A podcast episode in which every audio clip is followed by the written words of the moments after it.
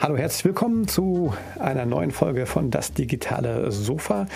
Ja, herzlich willkommen auch im Jahr 2021. Ich hoffe, ihr seid alle gesund und munter ins neue Jahr gerutscht. Gleich zu Beginn des Jahres haben wir eine kleine inhaltliche Neuheit für euch und zwar wollen wir in unregelmäßigen Abständen uns mit Buchbesprechungen beschäftigen. Das heißt, wir laden Autorinnen und Autoren dazu ein, über ihre Bücher, die wir spannend finden, äh, zu sprechen. Wir wollen ein bisschen die Hintergründe erforschen, warum diese Bücher geschrieben wurden, welche Besonderheiten es vielleicht bei, beim Herstellungsprozess gab ähm, und welche Resonanz ähm, die Autorinnen und Autoren auf ihre Bücher bekommen haben. Den Anfang macht heute Michael Rautenberg. Äh, Michael ist systemischer Coach aus äh, der Nähe von Frankfurt und hat ein Buch geschrieben, das heißt Zen in der Kunst des Coachings. Erschienen im Karl-Auer Verlag ähm, geht es hierbei tatsächlich um das Thema Zen, Zen-Buddhismus und Coaching. Es geht um Dialog. Ähm, wir hatten ein wirklich äh, tolles Gespräch zum Thema ähm, ja, Coaching und Zen-Buddhismus. Es ging teilweise wirklich deutlich über den Inhalt des Buchs hinaus und ähm, ich muss sagen, es hat mir sehr viel Spaß gemacht. Ich habe eine Menge gelernt. Viel Spaß damit. Das digitale Sofa mit Oliver Kemmern. Hallo, herzlich willkommen zu einer Folge von das digitale Sofa Spezial Bookshots. Ähm, heute spreche ich mit Michael Rautenberg ähm, über Zen in der Kunst des Coachings. Ähm, dein neues Buch, Michael. Ähm, schön, dass du heute Zeit hast. Ähm, erstmal vorab, wie, wie, geht's dir? Geht's dir gut? Ähm, wie ist die aktuelle ja, Situation? Schön, schönen guten Morgen von meiner Seite. Äh, danke der Nachfrage, mir geht's super. Äh, wahrscheinlich in Vorfreude auf unser Gespräch. das ist gut. Ähm, ja, wie kommt man auf die Idee, ein Buch äh, über Zen und Coaching zu schreiben? Äh, was ist denn da dein Bezug? Vielleicht fängst du vorne an und erzählst mal unseren äh, Hörerinnen und Hörern, ähm, wie deine Heritage ist. Ja, das, das mache ich sehr gerne, Oliver. Äh, jetzt muss ich nur aufpassen, dass ich nicht zu weit aushole, weil es tatsächlich eine sehr lange Geschichte ist. Äh, ich versuche sie mal kurz zu skizzieren und dann kannst du ja nachfragen, ähm, was dich noch interessiert oder deine Hörer interessieren könnte. Also äh, es begann im Grunde, die Geschichte begann eigentlich in den frühen 90er Jahren. Äh, in der Zeit habe ich angefangen, mich intensiv mit Zen auseinanderzusetzen, zu beschäftigen. Und äh, das ist ein Zufall gewesen, weil ich bin in der Buchhandlung in Köln, damals habe ich in Köln gelebt, auf zwei Bücher von Alan Watts ge gestoßen. Und Alan Watts äh, ist so einer derjenigen, die geholfen haben, das Zen in den Westen äh, zu, zu bringen. Er hat lange Zeit selber in Japan gelebt und das Zen kennengelernt. Und äh, ein Buch ging über Zen im engeren Sinn und ein Buch ging über sozusagen das, das ältere Geschwister äh, äh, vom Zen, nämlich das Tao oder den Taoismus. Und ich glaube, es hieß Der Lauf des Wassers. Und diese beiden Bücher waren für mich ein absolutes Schlüsselerlebnis damals in, in jungen Jahren. Und dann habe ich angefangen, selber auch Zen zu praktizieren. Ähm, und äh, diese ganze Kultur drumherum hat mich sehr äh, fasziniert. Und es ist ein, so ein, ein, kleiner Bestandteil meines Lebens geworden. Ähm, so in der zweiten Hälfte der 90er Jahre bin ich ähm, mit der sagen wir mal, mit der modernen Kommunikationstheorie in Berührung gekommen. Äh, also ich würde mal sagen, ein Autor, den viele wahrscheinlich kennen, ist Paul Watzlawick. Und äh, das war für mich auch ein, ein, großes Schlüsselerlebnis. Und im Anschluss daran habe ich mich mit Erkenntnistheorie auseinandergesetzt äh, und bin äh, sozusagen äh, dann äh, ja, habe den Bezug bekommen zum, zum radikalen Konstruktivismus. Ähm, und in den frühen 2000er Jahren im Zusammenhang damit dann auch sehr, sehr intensiv mit der neueren Systemtheorie, also insbesondere der sogenannten soziologischen Systemtheorie. Ähm, und in der Zeit auch mit dem Dialog. So, und jetzt, jetzt habe ich also äh, mal kurz skizziert, was sind so die Welten, äh, die historisch mich da berührt haben. Also Zen, Systemtheorie und Konstruktivismus und Dialog. Das sind diese drei großen philosophischen Welten oder auch Gedankenwelten, äh, auch Erfahrungswelten, die mich über viele, viele Jahre, das kann man wirklich sagen, äh, geprägt haben. Also inzwischen, die Geschichte ist so 30 Jahre alt. Ne? Und äh, an denen ich immer wieder vorbeigekommen bin. Und irgendwann, das hatte auch was dann mit einer intensiven Forschung im Zusammenhang mit meiner Dissertation zu tun, ähm, habe ich erkannt, dass es tiefe, subtile innere Bezüge zwischen diesen Welten gibt. Also ich habe gemerkt, äh, das Zen ist im Grunde genommen zutiefst dialogisch. Und der Dialog ist durch und durch systemtheoretisch konstruktivistisch. Ähm, und damit waren sozusagen, das sind aber nicht sehr augenfällige, sehr offensichtliche Zusammenhänge, sondern subtile Zusammenhänge. Und die haben mich wahnsinnig fasziniert. Und dann habe ich angefangen, mir Notizen zu machen und fand es immer wieder spannend. Äh, zu, bei einer Lektüre auf diese Zusammenhänge zu stoßen. Und ich arbeite mit Büchern so, dass ich viel mir reinschreibe und unterstreiche und dann hat sich das immer mehr so angesammelt äh, als also ein Hintergrundwissen, was auch in meiner beruflichen Praxis als Berater und Coach ähm, viel Einfluss äh, oder auf diese Praxis viel Einfluss gehabt hat. Ähm, ja, und äh, irgendwann habe ich gedacht, Mensch, Michael, also habe ich mit mir selber gesprochen sozusagen, äh, gedacht, du musst das Ganze mal in eine Form bringen. Du musst das Ganze mal wirklich sauber dokumentieren. Und äh, die Idee zu dem Buch ist dann an einem Frühjahrsmorgen im frühen Frühjahr 2016 entstanden. Und dann habe ich Fritz Simon angerufen, äh, der so einer der, der, der, großen alten Männer der Systemiker-Szene in Deutschland ist äh, und vielen Beratern, also die Berater, die zuhören, die werden ihn kennen. Ähm, und der ist auch der Gründer eines Verlages, der sich mit einschlägigen Themen beschäftigt. Ich kenne ihn ganz gut, schon auch seit vielen Jahren und habe mit ihm diese Buchidee besprochen.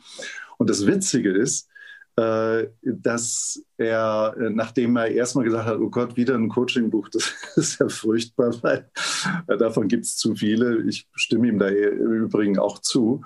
Ähm, aber als ich ihm dann erzählt habe, äh, dass ich gerne diese drei Welten da zusammenbinden würde und die Konsequenzen daraus ableiten würde und die Konsequenzen nicht nur theoretisch, sondern auch praktisch für unsere Profession daraus ableiten möchte, da war er Feuer und Flamme.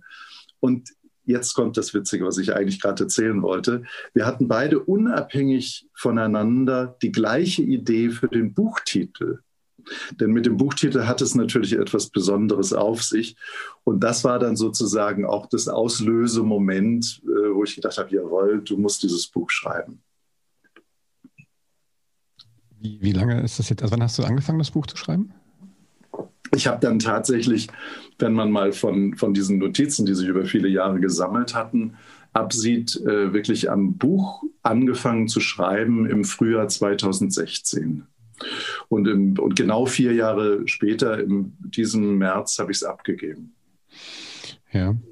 Die, bist du, bist du ähm, vielleicht mal ein kurz zu, zu, deiner Vita, hast du schon mal als Coach äh, gearbeitet oder ist das auch was, was dann irgendwann später zu, zu dir gestoßen ist quasi?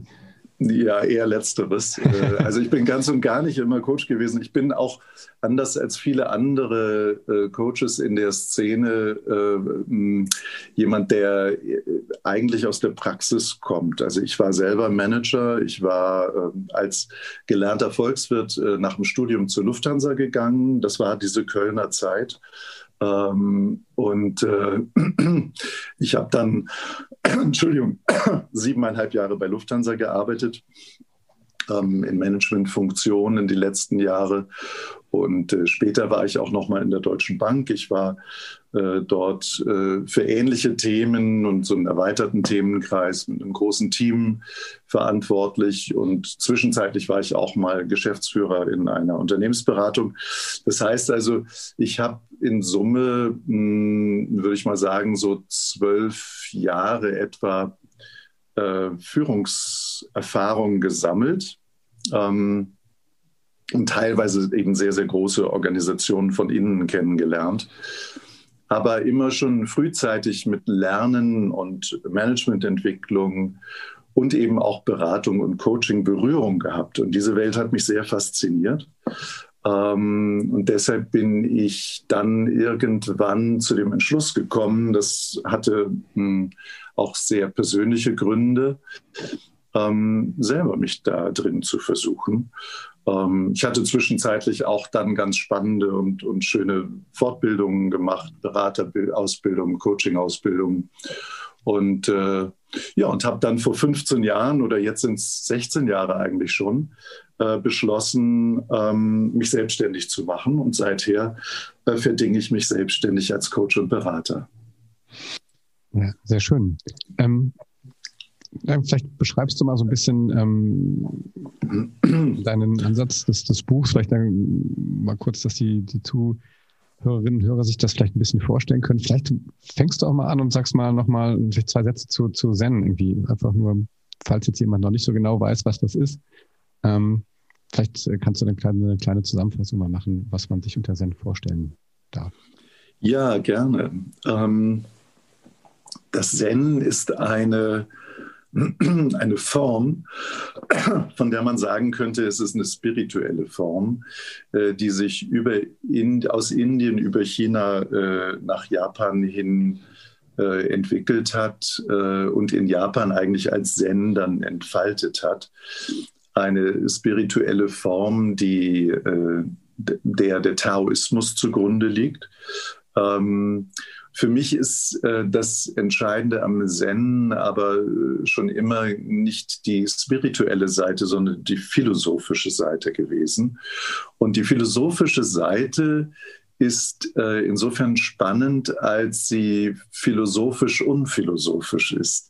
Also äh, im Zen lernt man sich frisch und unverstellt äh, zur Beziehung, äh, zur, zur Welt in Beziehung zu setzen ähm, und die Welt ganz und gar aufgrund eigener Erfahrungen sozusagen in sich aufzunehmen und äh, aufgrund eigener Erfahrungen wahrzunehmen und zu beschreiben. Und das äh, Wichtige ist daran, deshalb ist es ein bisschen unphilosophisch, ähm, dass man nicht äh, versucht, über den Kopf oder über Wörter oder die Kognition sozusagen das äh, zu filtern, sondern in eine unmittelbare Beziehung zu treten. Also ein, ein wunderschönes Beispiel für mich immer, weil ich ein großer Apfelfan bin, Apfelliebhaber bin. Ähm, Im Zen würde man äh, die Erfahrung Apfel eben machen wollen, indem man in einen saftigen Apfel beißt und spürt, was passiert. Ähm, indem man riecht, indem man schmeckt, indem man die, die, den, den Biss und die Textur erfährt ähm, und, äh, und nicht indem man beschreibt, was da passiert. In dem Moment, wo man anfängt, es zu beschreiben, ist es schon verstellt, ist es schon gefiltert, ist es schon nicht mehr die unmittelbare Erfahrung. Also die Unmittelbarkeit der Erfahrung ähm, und äh, wenn man anfängt, darüber zu reden äh, oder zu schreiben, äh, dann und was ja der Philosophie eigen ist, äh, dann, dann hat man sich schon distanziert von der eigentlichen Erfahrung. Und gleichzeitig ist es aber hochphilosophisch, weil es ja eine äh, Beziehungsgestaltung Ich und Welt ist, eben eine ganz besondere Beziehungsgestaltung zwischen Ich und Welt. Hm, ja, so würde ich das Zen zusammenfassen. Also wer äh, Interesse hat am Zen, ich hätte tolle Buchtipps, äh, die, die das leicht äh, verdaulich aufbereitet haben und äh, dieser Paradoxie sich gestellt haben, dass man ja eigentlich dann, wenn man über Zen schreibt, sich schon vom Zen entfernt. Aber irgendwie muss es ja transportiert werden. Das Schöne, die, die Buchtipps, ähm, die können wir gerne in die ähm, sogenannten Show Notes packen, also der Begleittext quasi zu dieser Podcast-Folge. Ja, ja. Dann können die, die, Hörerinnen und Hörer sich das ja dann äh, bei Bedarf dann irgendwie da raussuchen und ähm, sich weiterbilden. Ähm, ich kenne also ich, meine eigene Erfahrung auch mit, ich habe so ein bisschen meinen Zen reingeschnuppert sozusagen. Ähm, ja. Es hat ja viel auch mit, ähm, also ich war mit so einem Zen-Kloster mal so, so, so einen Tag und habe das dann mal so ein bisschen ausprobiert. Ähm, es hat ja viel auch ähm, mit sich selber eigentlich auch zu tun. Ne? Und es ist ja auch, zumindest so die, die, Praxis ist ja auch, ähm, kommt ja viel auch, es sind ja viele Meditationstechniken auch dabei. Ja. Genau. Das ist ja eigentlich, wenn man so will, ist man da mit sich selber beschäftigt und im Coaching ist es ja genau andersrum. Eigentlich dann hat man ja jemanden, äh, mit dem man da arbeitet. Ähm, vielleicht beschreibst du einfach genau diese, diese Brücke einfach auch nochmal. Ja, das ist, äh, ich finde das eine exzellente Frage, ähm, denn äh, sie enthält in ihrer Schlichtheit dennoch sehr, sehr viel Tiefe. Also ähm, im Coaching beschäftigt man sich als Coach mit dem Klienten, aber äh, man kann sich eigentlich nur mit dem Klienten vernünftig und seriös beschäftigen, wenn man sich auch mit sich selber beschäftigt, weil nämlich dieses Selbst äh, einen ungemeinen Einfluss auf die Dynamik äh, des Coach-Klienten-Verhältnisses hat.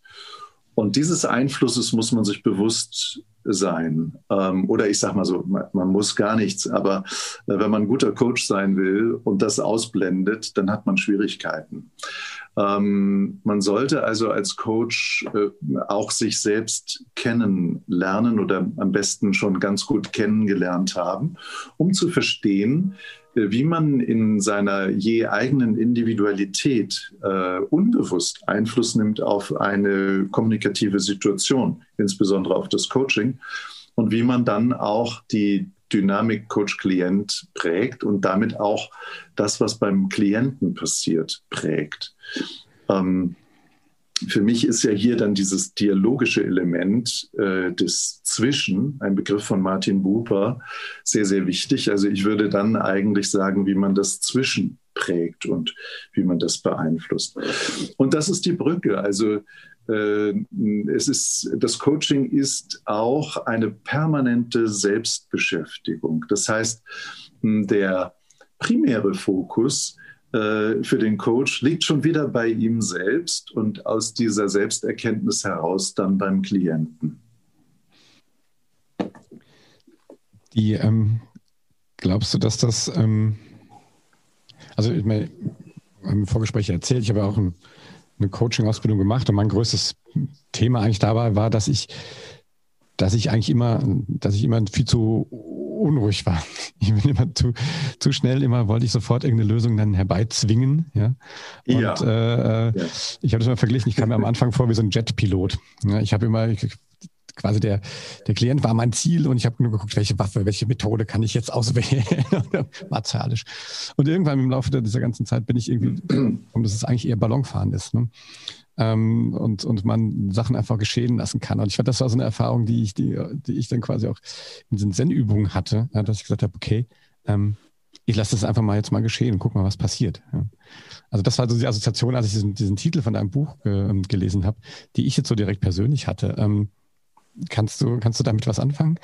Oh, damit kann ich äh, wahrscheinlich viel mehr anfangen, als du äh, geahnt hast. Okay. Äh, was vor allem an deiner wunderschönen Analogie liegt. Ähm, äh, die Analogie des Jetpiloten. Ne? Ähm, ich habe in meinem Leben sehr, sehr viel mit äh, Piloten gearbeitet und arbeite immer noch viel mit Piloten. Die Welt ist mir sehr geläufig. Das fließt auch so ein bisschen ins Buch ein. Ähm, und tatsächlich äh, ist das die, die, die Analogie, die du da gebracht hast, die bringt es wirklich sehr schön auf den Punkt. Ähm, Jetpiloten müssen Kontrolle ausüben über ein System. Ähm, und sie müssen immer sehr schnell Entscheidungen treffen. Also es ist eine Abfolge von Entscheidungen. Das ist eigentlich im Management nicht anders. Aber im Cockpit eines Jets ist es sozusagen zugespitzt beobachtbar und erfahrbar. Ähm, und da ist äh, Loslassen äh, nicht sozusagen die primäre Tugend. Ne? Und das Loslassen ist ja das, was du für dich als Herausforderung da, wenn ich das richtig verstehe, erkannt hast.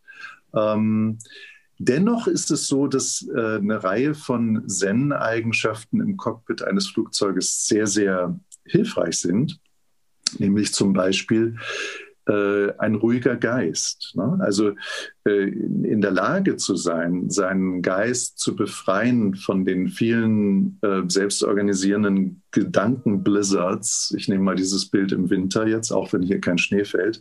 Äh, also äh, den, den, den Ansturm an, an Gedanken äh, zu bändigen und den Geist ruhig zu machen, ist eine gute Voraussetzung, um sehr bei der Sache zu sein ne? und äh, um auch in, gegebenenfalls in dieses Flow-Erlebnis zu kommen, von dem ja auch Piloten berichtet haben.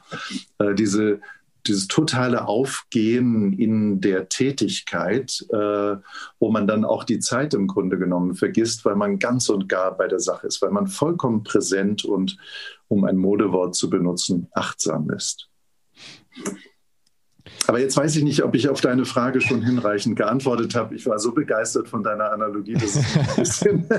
ja, nee, meine, meine, Frage war ja, ob du damit was anfangen kannst. Und äh, das, das hast, das hast du ja ausreichend beantwortet. ähm, ich wollte so ein bisschen darauf hinaus, weil ich sage, wenn man den Titel jetzt so liest, ähm, vielleicht kannst du mal kurz sagen, an, an wen richtet sich denn dein, dein Buch? Also wer, ähm, wer findet da drin ähm, Antworten?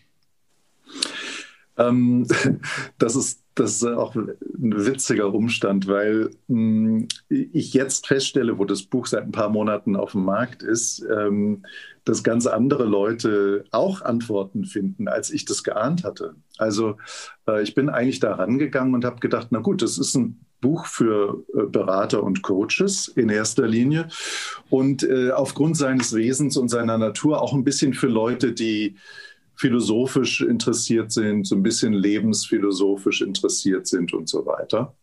Ähm, für Leute, die, die gern denken oder auch, da sind ja auch viele Fallbeispiele und Anekdoten drin und die gern schmunzeln auch und so.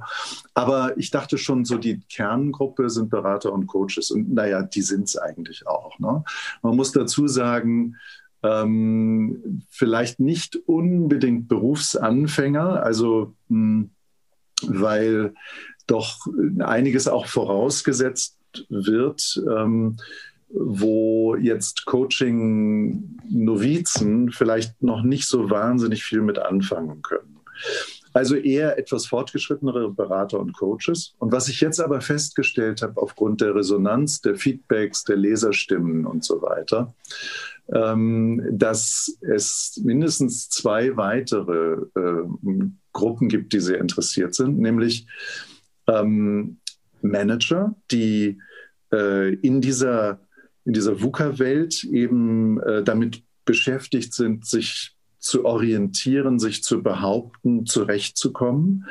Ähm, da habe ich viele Rückmeldungen bekommen von Leuten, die sich da vertieft haben und gesagt haben, äh, das hilft mir wirklich weiter. Das ist wirklich eine, eine lebenspraktische Hilfe in meinem Job sozusagen. Ähm, und das Zweite ist, dass es äh, eine, das ist jetzt eine, eine, ganz kleine Gruppe, also in der, sag mal, in der akademischen Welt, die sich so mit Systemtheorie, Kommunikationstheorie, Konstruktivismus äh, und auch mit dem Dialog äh, beschäftigen und den philosophischen äh, Nachbargebieten sozusagen oder Anschlussgebieten. Da habe ich inzwischen auch sehr viel positive Resonanz bekommen. Also es ist ein relativ breites Publikum, was, was rückgemeldet hat, dass es nützlich sein kann. Das hast du jetzt schön, schön gesagt. Ähm, die ähm, im Prinzip ist ja oder was, was ich ja auch noch wirklich spannend an diesem Ansatz finde, ist, ähm, dass es ja diese, ähm, ich weiß, dass Coaching und Beratung sind ja zwei unterschiedliche Paar Schuhe, aber im echten Leben ist es ja oftmals so, ne, dass, dass das natürlich äh, gar nicht so richtig voneinander zu, zu ähm, trennen ist. Und ähm, ich erlebe das halt oft, also ich werde von, von Edgar Schein, kann ich dieses, dieses Humble Consulting, ne, dass man ja. sagt, ähm, ja. das ist ja sowas, wo, ich denke, das, das hat mich sehr, äh, hat mich äh, sehr geprägt irgendwie. Und diese Idee, Komplexität zu reduzieren. Mhm. Ja, und, und diese Demut vor dem Problem des anderen zu haben, also vor dem, ne, dem ich berate oder dem, dem Mandanten. Ähm, das, das hat mich dann auch so ein bisschen so dran erinnert, dass, dass das natürlich auch, gerade heutzutage, du hast gerade die VUCA-Welt angesprochen, ne? Dass es da vielleicht auch gerade im Aufgabe des Coachings sein kann, da auch äh, vielleicht sogar nicht nur für sich selber das ähm, zu praktizieren, sondern vielleicht das auch, dass man so ein bisschen diese Zen-Techniken ähm, vielleicht auch mit quasi vermittelt, ne? äh, um vielleicht auch den, den, den Klienten zu helfen, durch so eine VUCA-Welt besser durchzukommen. Also siehst du das ähnlich oder hättest du da konkrete Vielleicht gibt es ein Buch da konkrete Antworten, was ein Coach auch dann da mitnehmen kann? Ja, ähm, gibt es. Ähm, es gibt äh, sozusagen im, im der, ich sag mal so, das letzte Drittel des Buches äh, widmet sich genau dieser Frage, wie sieht dann diese etwas andere Coaching-Welt aus? Und äh, ich finde es interessant, dass du Ed Schein jetzt ähm, zitierst. Sein Humble Consulting-Ansatz ist ja im Grunde genommen so ein bisschen etwas wie ein Alterswerk. Äh, und Ed Schein ist wirklich einer der ganz großen äh, Vordenker der Organisationsentwicklung und im Zusammenhang mit Management und Organisation ähm, am MIT. Äh, und äh, ich war begeistert, als ich sein Buch in die Finger bekam und kann mich noch ganz genau erinnern, wo ich es gelesen habe, nämlich in einem Spa in der pfälzischen Pampa. Ähm, sozusagen zwischen zwei Saunagängen dann immer den Ed Schein vor der Nase gehabt. Ähm, und das war genau in der Zeit auch meines Schreibprozesses an diesem Buch.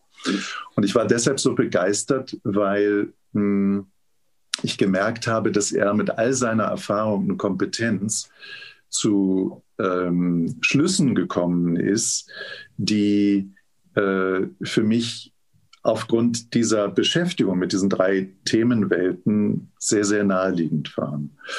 Und beides eben sozusagen für die Beratungswelt erstmal im engeren Sinne.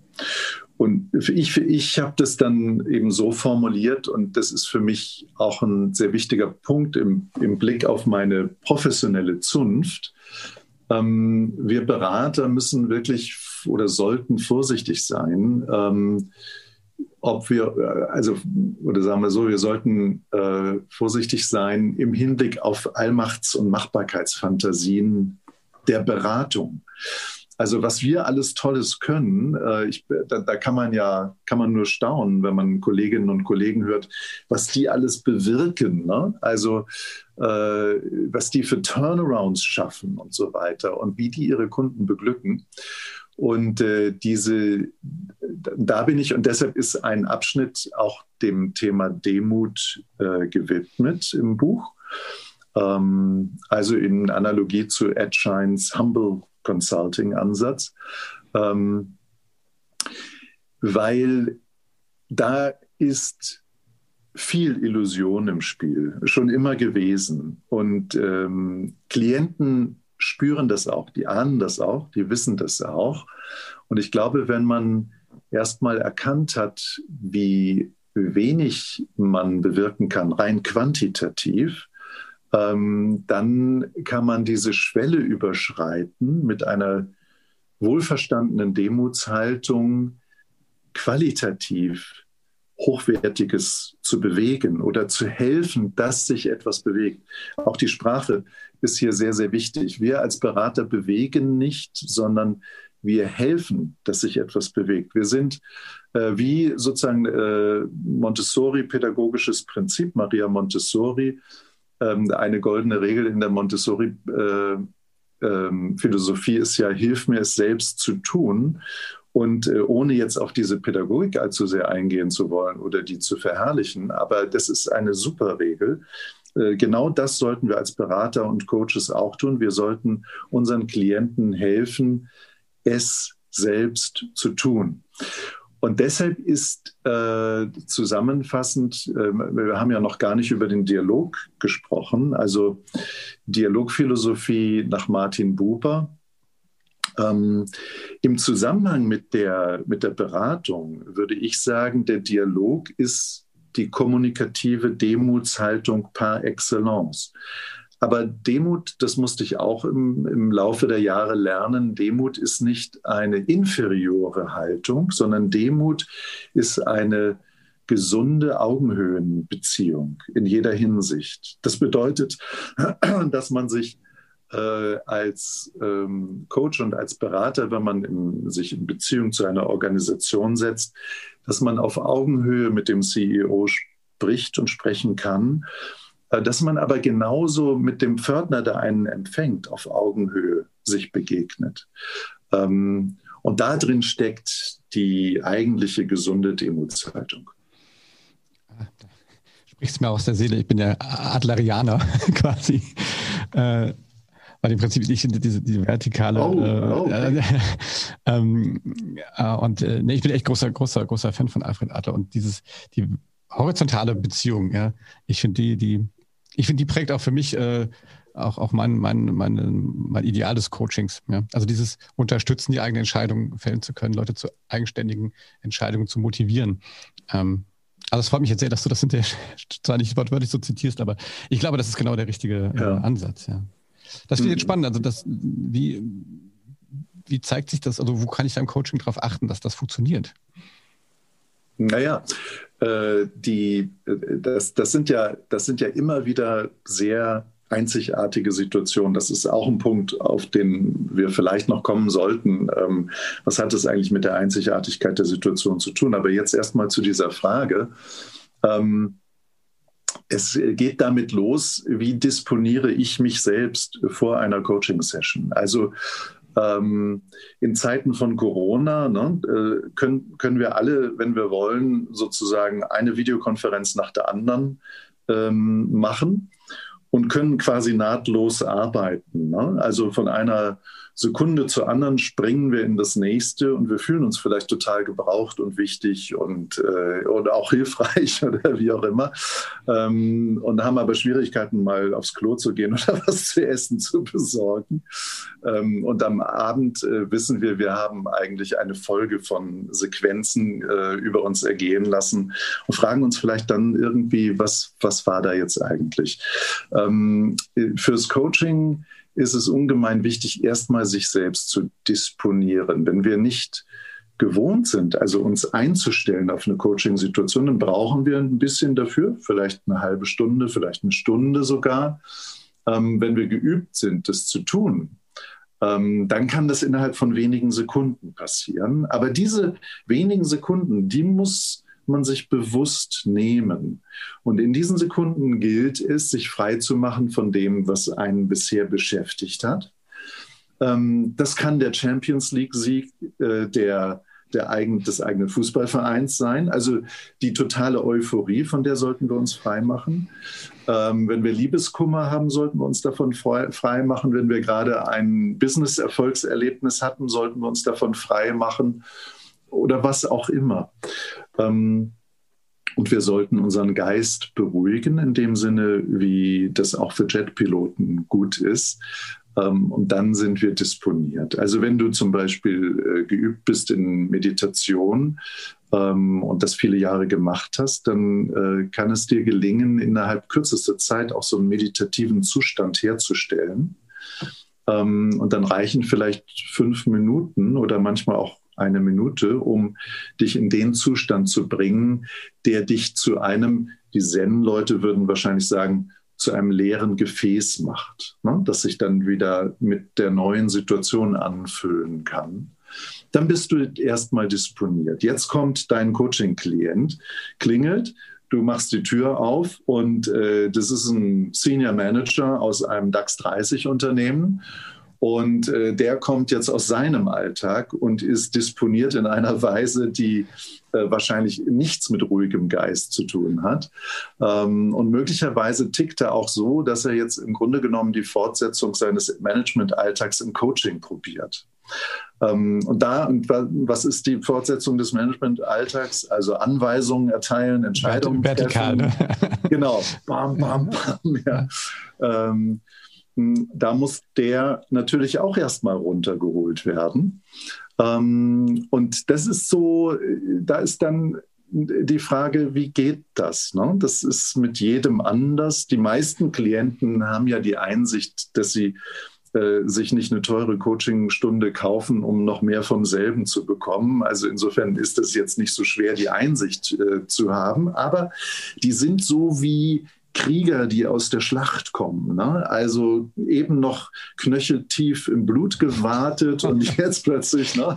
Peaceful Mind. Also das ist schon, das ist ein, äh, das, das ist eine Diskrepanz, die, die muss man erstmal überwinden. Ne? Und ähm, gut, da äh, jetzt kommt die Einzigartigkeit der Situation. Ähm, jetzt könnte man zehn verschiedene Fälle durchgehen, wie so etwas gehen kann. Hier muss man eben das Erfahr die Erfahrung und das Gespür als Coach entwickeln, wie man so jemand nimmt und schnell sozusagen ihm hilft, dass er sich runterregelt. Auch hier ist es wieder so, wir sind die Helfer. Ähm, wir sind die, die dem anderen helfen, es zu tun. Ja, kann man erstmal eine teure halbe Stunde sitzen ne? und Schweigemeditation ähm, machen. Freut sich der Manager. Ähm, aber das ist das Interessante. Ich glaube, ähm, also ich habe ja unter anderem selber so eine Coaching-Ausbildung gemacht, gar nicht so, um wirklich so wie du jetzt nur noch als Coach zu arbeiten, sondern um für mich halt auch was ähm, zu haben und mitzunehmen. Und das war wirklich mhm. auch fantastisch eigentlich, ne? diese Ausbildung. Ähm, also für mich ist es ja fast so, für mich ist das ja wie eine Zen-Übung zu coachen. ja, also andersrum, ja. Mm. so kann man das Buch ja auch lesen, vielleicht. Ähm, ja. Ne, dass das natürlich auch, ähm, sich damit auseinanderzusetzen, auch für jemanden, der, äh, wie du es geschrieben hast, ja jeden Tag als Krieger quasi in die Schlacht zieht, ähm, kann ja auch bei Coaching ähm, vielleicht selber zu einer, zu einer gewissen Ruhe finden. Also ich habe über das Coaching, über meine eigene Coaching-Ausbildung zum Beispiel viel besser gelernt zuzuhören und auch mich mal zurückzunehmen mhm. und sowas. Ja, und nicht eben der Krieger zu sein, sondern vielleicht eher der, ja, der Zen-Meister. Der, ja. ja. Also, äh, Gibt es Leute, die auch so auf dein Buch gucken? Ja, absolut. Äh, die gibt es tatsächlich. Ich war vollkommen überrascht. Ähm, dass ich ähm, relativ kurz nach Erscheinen des Buches im, im September ähm, eine Mail bekommen habe von einer Klientin, ich hätte fast gesagt alten Klientin, also von einer Klientin, die, also einer langjährigen Klientin, mit der ich schon lange gearbeitet habe, wo, mit der ich aber äh, seit ein paar Jahren äh, keinen Kontakt mehr hatte oder äh, zumindest keinen professionellen Kontakt im Sinne von Aufträgen oder so.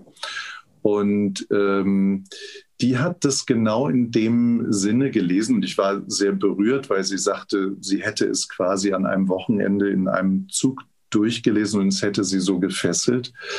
Ähm, und äh, die hat es in anderen Worten, aber mit dem gleichen Tenor geschildert wie du.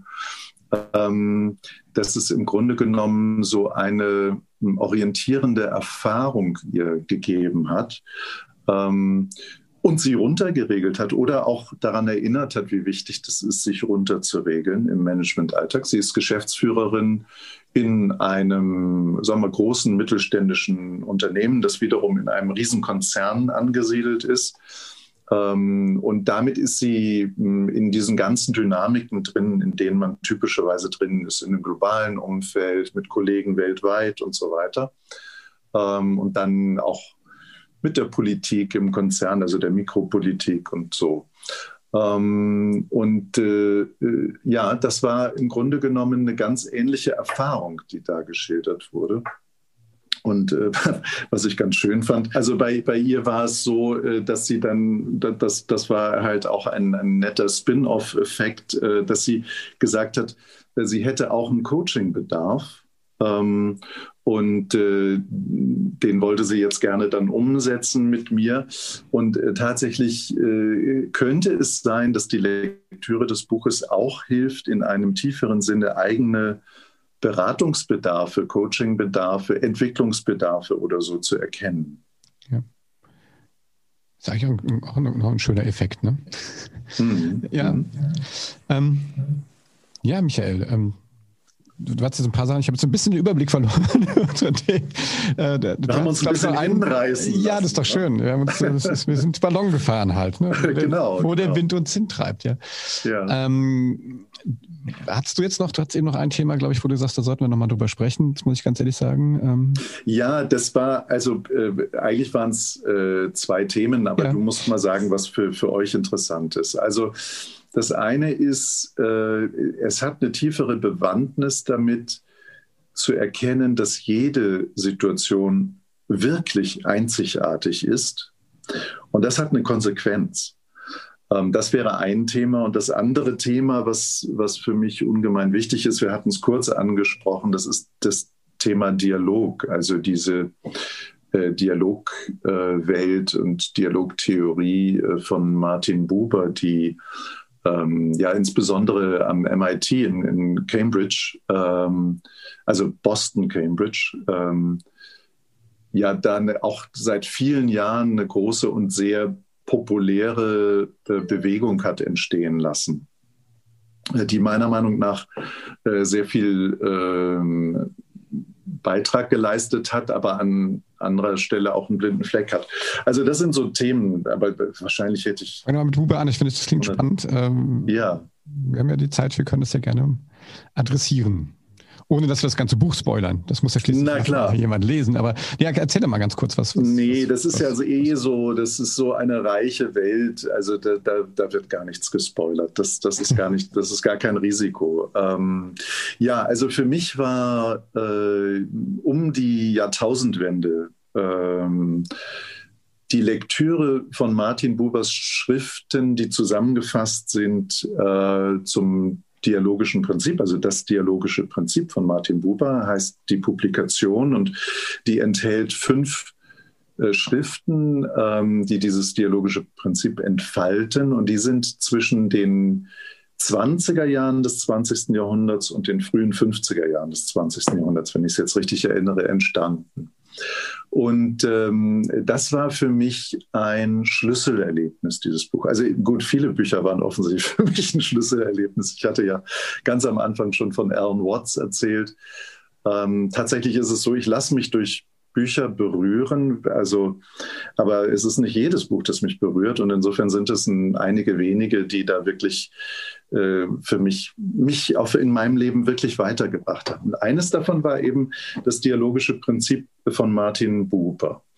Ähm, und äh, diese, diese Idee, äh, die dahinter steckt, ist eben A, wir hatten darüber schon gesprochen, ähm, die, ich sag mal, diese fundamentale Haltung von einer wohlverstandenen Demut und Augenhöhe, also so, dass ich am Du zum Ich werde, sozusagen. Oder dass die Ich-Werdung und die Selbstwerdung immer auch ein sozialer Prozess ist, der sich mit anderen abspielt, der sich aber auch mit Büchern abspielen äh, kann. Also ich kann auch an einem Buch äh, zum Ich werden. Ich kann auch mein Selbst äh, an einem Gemälde entwickeln. Ähm, das könnte man jetzt noch lange fortführen. Ne? Also in der Art und Weise, wie ich in Beziehung zu meiner, meinem dampfenden Morgenkaffee trete, äh, kann ich mein Selbst entwickeln. Und da wird jetzt vielleicht auch schon deutlich, ähm, das ist ein bisschen auch schon jetzt dieser untergründige Bezug zum Zen. Also das heißt, äh, Zen und Dialog, hatte ich ja vorhin gesagt, haben schon einen sehr, sehr engen Zusammenhang. Ähm, also vielleicht klingt es jetzt für den einen oder anderen ein bisschen profan, aber es macht einen Unterschied, ob ich mir meinen Morgenkaffee reinschütte, weil ich sage, mein Organismus braucht äh, Koffein, damit ich auf Touren komme. Also ich schmeiß Treibstoff rein und damit der Motor zünden kann. Oder ob ich mich hinsetze, sehr bewusst diesen Kaffee wahrnehme, rieche, schmecke, trinke und ihn sozusagen in mich aufnehme, dann entsteht etwas zwischen dem Kaffee und mir, was ich eine dialogische Beziehung nennen würde. Ne? Also ich hoffe, das klingt jetzt nicht allzu esoterisch, aber so erlebe ich das wirklich. Ähm, so erlebe ich es mit Büchern, so erlebe ich es mit Gemälden, so erlebe ich es aber natürlich vor allem mit Menschen und auch mit Klienten. Das ist diese besondere Beziehung und ich hatte das, glaube ich, vorhin schon gesagt, das, das Bubersche Wort dafür ist das Zwischen. Mit dem Zwischen dem Klienten und mir tritt eine dritte Person ins Geschehen ein. Ein Person in Anführungszeichen natürlich, aber äh, Klient und Berater mh, hm, erzeugen und entfalten eine Sphäre des dazwischen, wo dann selbst organisiert etwas passiert, was keiner von beiden unter Kontrolle hat, was auch nicht beide gemeinsam unter Kontrolle haben, wo gar keine Kontrolle da ist, aber wo sich etwas entfaltet. Und in diesem Zwischenraum, ähm, da geschieht das Eigentliche, von dem der Klient und nicht selten auch der Berater profitiert. Ähm, jeder Berater entwickelt sich in einer guten Coaching-Session auch. Also es ist nicht so, dass es nur ein gebendes, ein gebender Mechanismus ist. Es ist ein helfender Mechanismus, aber äh, auch Helfer können profitieren von den Situationen, in denen sie helfen. Und da ist dieses Bubersche Zwischen, diese Sphäre, die da entsteht und die für mich ein sehr, sehr passendes Bild ist, äh, dieses Zwischen, diese Sphäre ist äh, sozusagen der Kern des Geschehens. Und das ist ein zutiefst dialogisches äh, Wesen, mit dem wir es da zu tun haben. Super spannend. Cool. Vielen Dank dafür. Ähm, sind wir dann eigentlich auch schon wieder bei Adler, der auch sagt, ne, die Menschen finden darin Glück, wenn sie ihren Beitrag leisten können. Ne? Und ich glaube, das ist ja das, der Helfer möchte ja, dass es, äh, dass da was passiert. Und darüber kommt die Kraft. Ähm, aber das, dein Kaffeebeispiel finde ich auch gut. Deswegen bin ich irgendwann mal zu so einer Siebträgermaschine gewechselt. Ich trinke gar nicht mehr so viel Kaffee, aber wenn, dann ist das so eine Art die Teezeremonie des Kaffeetrinkers. oh, schön. schön den Kaffee ja. zu mahlen und ihn dann morgens ähm, zu genießen.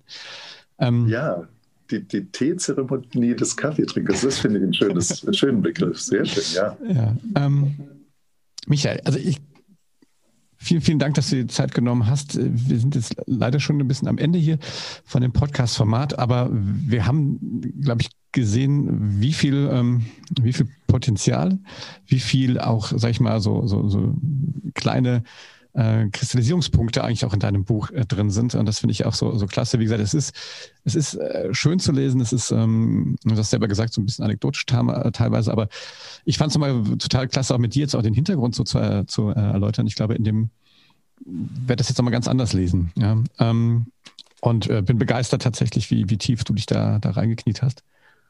Und letzte Frage jetzt von mir. Ähm, wie hast du dich selber über Zen, wie hast du dich motiviert, vier Jahre lang an so einem Buchprojekt dran zu bleiben und nicht zwischendrin aufgegeben hast? Oh Mann, oder war das gar nicht so schlimm? Ähm, ich hatte geplant, äh, zwei Jahre, äh, in zwei Jahren das fertigzustellen. Ähm, das ist mir offensichtlich nicht gelungen, sondern ich habe doppelt so lange gebraucht. Ähm, jetzt könnte ich sagen, das lag daran, ich hatte eine relativ heftige Operation auch in der Zeit. Ähm, aber eigentlich, um ehrlich zu sein, äh, das hat mir eher geholfen, äh, am Buch zu schreiben, weil ich dadurch eine zwangsverordnete Auszeit hatte und äh, mit so, einem, mit so einer Reha-Maßnahme äh, da dann auch wunderbar äh, in so einen Schreibrhythmus kommen konnte, was ich im Alltag so gar nicht hinbekommen hätte. Also ohne die OP hätte ich wahrscheinlich noch länger gebraucht.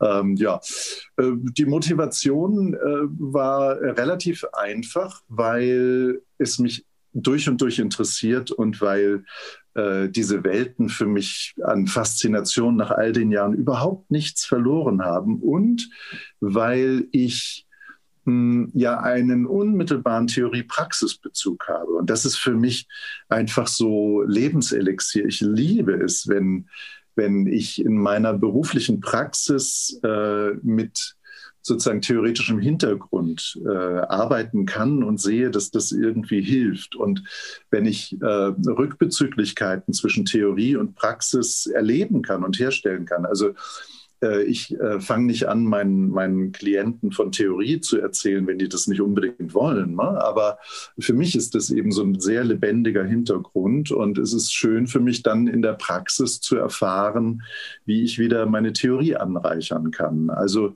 das heißt, kurz und gut, es ist in all diesen Facetten, die ich eben beschrieben habe, die ganze Zeit lebendig geblieben und es ist weiterhin lebendig. Und deshalb wird es auch irgendeine Form von Fortsetzung geben. Und darin steckt die Motivation. Wenn es nicht, wenn es so, so etwas äh, eben nicht so Vitales wäre, dann könnte ich mich nicht motivieren äh, zu schreiben. Das wäre mir zu, das wäre mir zu sehr Erinnerung an Schule und Studium. Ja, das, das, Vielleicht das, darf ich, ja, klar. Äh, äh, wenn wir zum Abschluss kommen, würde ich gerne noch äh, zwei kurze äh, Anregungen äh, ja. für, für den geneigten Podcast-Hörer mitgeben, wenn du erlaubst. Ja, na klar. Ähm, Sind wir, wir sind an dem Punkt, ja? Ja, genau an dem Punkt sind wir jetzt.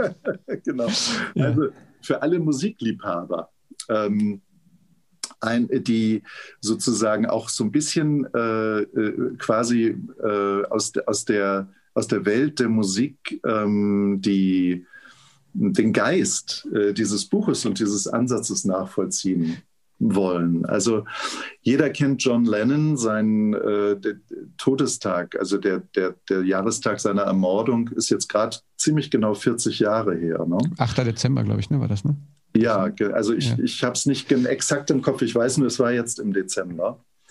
Und äh, also für, ich glaube, du gehörst auch schon einer Generation an, die sich bewusst daran erinnert. Ja. Äh, das war ja sozusagen das 9-11 für, für die Musik. Ja. Ähm, und äh, der hat ein wunderschönes Lied gemacht, ähm, das heißt Beautiful Boy, und da, das ist über seinen Sohn Sean, den er mit Yoko Ono äh, hatte.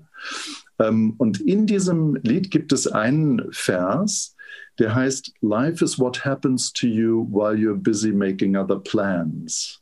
Mhm, also ne, Müssen wir, sollen wir es übersetzen? Oder? Nee, ich glaube, das brauchen wir nicht. Okay, aber ich finde toll. Okay, ja. das, ist, das ist ein total tolles Zitat, ja. Life is what happens to you while you're busy making other plans, also in Beautiful Boy. Und äh, das ist so eine, ein Hinweis aus der Musik, der John Lennon war ja eh ein großer Popphilosoph, ähm, der auch so von di diesen Geist atmet. Und ein zweiter, Van Morrison, ähm, der, der nordirische äh, Rockmusiker, der jetzt, glaube ich, im Zusammenhang mit Corona nicht gerade irgendwie sehr hilfreich von sich reden macht. Aber das lassen wir mal beiseite. Äh, Van Morrison hat ein wunderschönes, nicht so bekanntes Lied äh, gemacht. Das heißt In the Garden. Und dort gibt es einen Refrain, der heißt No Guru, No Method, No Teacher. Und äh, das atmet auch diesen Geist. Und äh, ja, das möchte ich einfach äh, dem geneigten Hörer mitgeben, falls man sich über die mu musikpoetische äh, Seite irgendwie inspirieren möchte. Äh, das macht jetzt dieses eh schon ein bisschen äh, extrem tolle Gespräch. Rundet es ja noch perfekt ab, weil ich bin echt auch absoluter Musikfan und ich, ich liebe es auch immer, wenn man, wenn man passende Zitate irgendwo findet. Also, Michael, you made my day. da kann halt schon nichts mehr schiefgehen. Ähm, es hat mich extrem gefreut. Es hat mir echt super viel Spaß gemacht. Ich habe so viel gelernt. Ähm, Glückwunsch zu deinem Buch. Ähm, ich finde es wirklich, ich finde es ähm, super. Ich kann es allen nur empfehlen. Ich kann eigentlich auch nur allen aus meiner eigenen Erfahrung empfehlen, sowohl mal in, in den Zen, äh, in, in die Zen-Theorie und auch mal in die Praxis reinzugucken. Ich finde es total interessant und spannend, einfach offen zu sein, um das mal auszuprobieren. Äh, und genauso finde ich auch, dass, dass man eine Coaching-Ausbildung, ohne dass man wirklich professionell Coach werden will, so wie du es bist, ist auch schon auch ein Teil eigentlich, ähm, ähm, um viel über sich selber zu lernen und auch eine Menge äh, Sachen, vielleicht sogar aus beiden Welten zu kombinieren. Also deswegen Super Buch. Vielen Dank, Michael Rautenberg. Ich sage es vielleicht nochmal, Zen in der Kunst des Coachings, erschienen im Karl Auer Verlag, ähm, kostet 29,90, glaube ich. Ne? und äh, ist äh, meiner Meinung nach ein Must-Read in der Coaching-Szene. Michael, vielen Dank ähm, und ähm, ja, bleib weiterhin gesund und viel Erfolg mit Danke dir. Danke dir, lieber Oliver, vor allem, dass du kein Interview, äh, sondern ein echtes Gespräch mit mir äh, geführt hast, äh, dich selber hast äh, sozusagen im Gespräch anregen lassen zu fragen. Das hat mir viel Freude gemacht. Ganz, ganz lieben Dank und allen da draußen alles Gute. Genau. In diesem Sinne, wenn euch dieser Podcast gefallen hat, dann gebt uns einen Daumen hoch bei Apple Music ähm, oder fünf Sterne und ähm, ja, empfehlt uns einfach weiter. Wie gesagt, das war das digitale Sofa Bookshots, unser Buchspezial. Und ähm, ja, ich freue mich, wenn wir uns demnächst hier wiederhören.